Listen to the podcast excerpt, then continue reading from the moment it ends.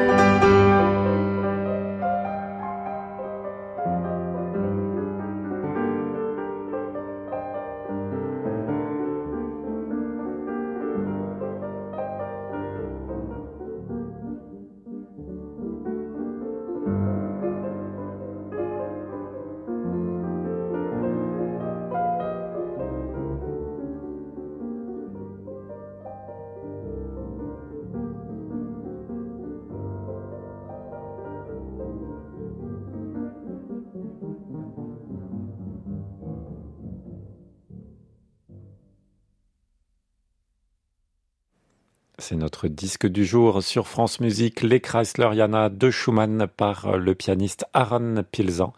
Très beau disque.